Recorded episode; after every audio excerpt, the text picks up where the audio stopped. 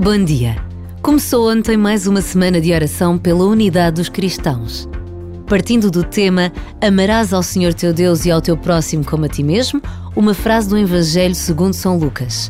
Milhares de pessoas de diferentes países irão reunir-se, refletir e rezar pela unidade dos cristãos.